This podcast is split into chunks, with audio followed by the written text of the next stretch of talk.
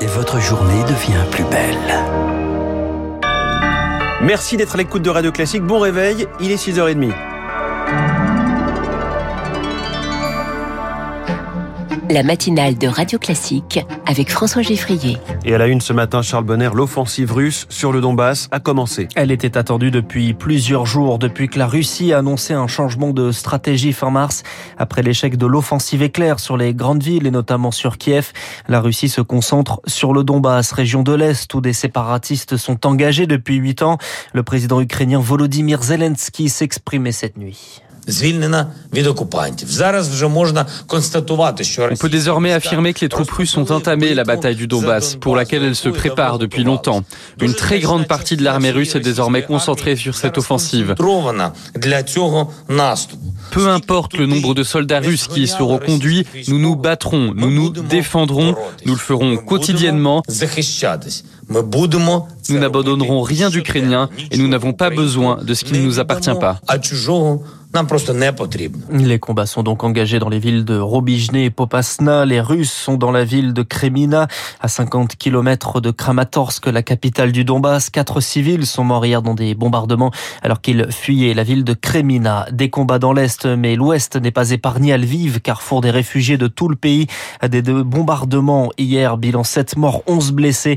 L'armée russe affirme avoir détruit un dépôt d'armes étrangères alors que les premières livraisons américaines sont arrivées à la frontière pour être remise à l'Ukraine. La reprise des tensions au Proche-Orient, Israël a mené cette nuit ses premières frappes sur la bande de Gaza, réponse à un tir de roquette depuis l'enclave palestinienne. Ce week-end à Jérusalem, des affrontements sur l'esplanade des mosquées ont fait plus de 170 blessés. Le Conseil de sécurité de l'ONU se réunit aujourd'hui pour échanger sur cette montée des tensions dans la région. Radio Classique 6h31, c'est le moment le plus attendu d'un entre-deux tours, le débat télé entre les deux candidats. C'est souvent ce qu'on retient d'une campagne, des petites phrases dont on se souvient longtemps. L'affiche est la même qu'il y a cinq ans.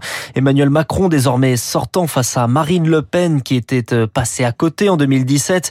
Le débat a lieu demain, Chloé Juel, et tout est pensé, négocié jusqu'à la température du plateau télé. Oui, il fera 19 degrés sur le plateau. Pas un de plus là-dessus. Marine Le Pen et Emmanuel Macron sont tombés d'accord. Les plans de coupe seront limités. Ce sont les images où, alors que l'un des candidats parle, l'autre est filmé. La production promet de ne piéger personne. De mettre 50 vont les séparer. C'est la même distance qu'en 2017, un peu plus loin. À 4 mètres se trouveront les deux journalistes qui animeront le débat, Léa Salamé et Gilles Boulot. Le choix de ces noms a d'ailleurs beaucoup fait parler puisque Marine Le Pen aurait mis son veto sur la présence de la journaliste Anne-Sophie Lapix, alors qu'Emmanuel Macron assure n'avoir aucun nom sur sa liste rouge. Enfin, ils vont devoir se plier à l'exercice du tirage au sort, d'abord pour déterminer dans quel ordre ils prendront la parole, puis pour savoir la place où ils vont s'asseoir et la loge qu'ils occuperont. Reste maintenant une inconnue, l'audience de ce rendez-vous en 2017. 16 millions et demi de Français ont suivi le débat, le plus mauvais score depuis 1974. Mmh, Chloé Juel et avant ça, Emmanuel Macron prévoit un déplacement aujourd'hui en Ile-de-France. Lors de ce débat, la question de la santé sera forcément abordée. Mais après deux ans de Covid, les hôpitaux sont en souffrance, des soignants épuisés, des services ferment temporairement comme la maternité de Nevers. À l'hôpital Saint-Louis à Paris, le service, le service d'immunopathologie appelle à l'aide. Là aussi, un manque de personnel. Le service compte actuellement que deux soignants la nuit. Il risque donc de fermer. C'est un problème car c'est le centre de référence pour toute l'île de France. Les soignants appellent les deux candidats à venir aujourd'hui à leur rencontre à 14h30. Rémi Pfister s'y est rendu cette nuit son reportage. Il est 21h devant l'hôpital Saint-Louis. Nous croisons Élise, infirmière depuis deux ans dans le service d'immunopathologie. Elle prend la relève de nuit. À l'intérieur, elle sait déjà que comme tous les soirs, une seule collègue l'attend pour gérer 14 patients, des patients sous chimiothérapie, parfois opérés il y a quelques jours. Nos patients, c'est des gens qui peuvent se dégrader extrêmement vite, qui n'ont plus de système immunitaire. On n'est pas juste dans un coin à dormir, on n'est pas des veilleuses, on a des soins à faire. Un rhume peut tuer dans nos services. Maman célibataire avec une prime de 9 euros brut par nuit, impossible de payer nounou. Dans quelques semaines, Élise retourne tournera donc en journée, au grand regret de Samy, 22 ans, atteint d'un cancer du sang. Depuis son opération et les soirées qui ont suivi, il avait noué un lien particulier. C'est quelque chose de très intime. C'est vraiment très important d'avoir quelqu'un qu'on reconnaît, avec qui on a confiance, avec qui on a déjà échangé. On m'a enlevé ma rate après une opération. On est à votre chevet. Surtout pour ce genre de maladie, le mental, c'est incommensurable. Car c'est surtout la nuit que le visage familier d'une infirmière efface une pensée sombre. Mathias a subi une grève de moelle osseuse. La nuit, c'est beaucoup plus anxiogène. On est dans les moments très difficiles où en fait notre maison, nous en tant que patients, c'est les infirmières infirmières. Mais sans l'humain, la technique dans des hospitalisations qui sont longues est complètement vouée à l'échec. Faute d'infirmières la nuit, ce service fait appel à des soignants intérimaires. Il reste quelques semaines, quelques mois tout au plus,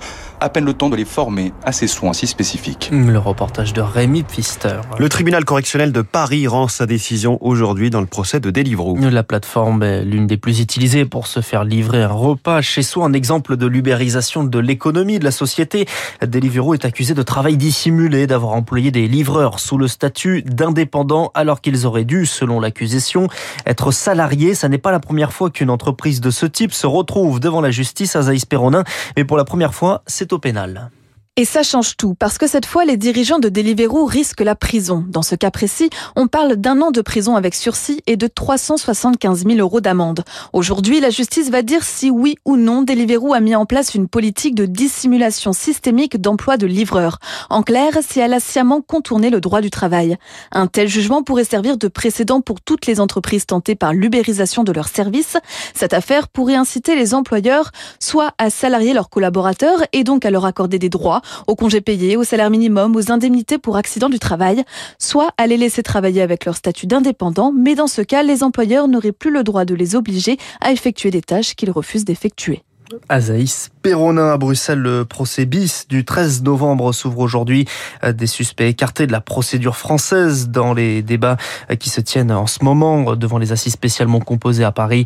13 hommes, une femme seront donc jugés en Belgique pour avoir apporté une aide même minime au commando.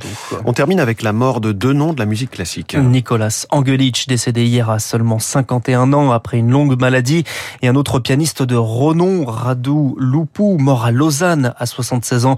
On l'écoute quand il interprète la sonate au clair de lune de Beethoven.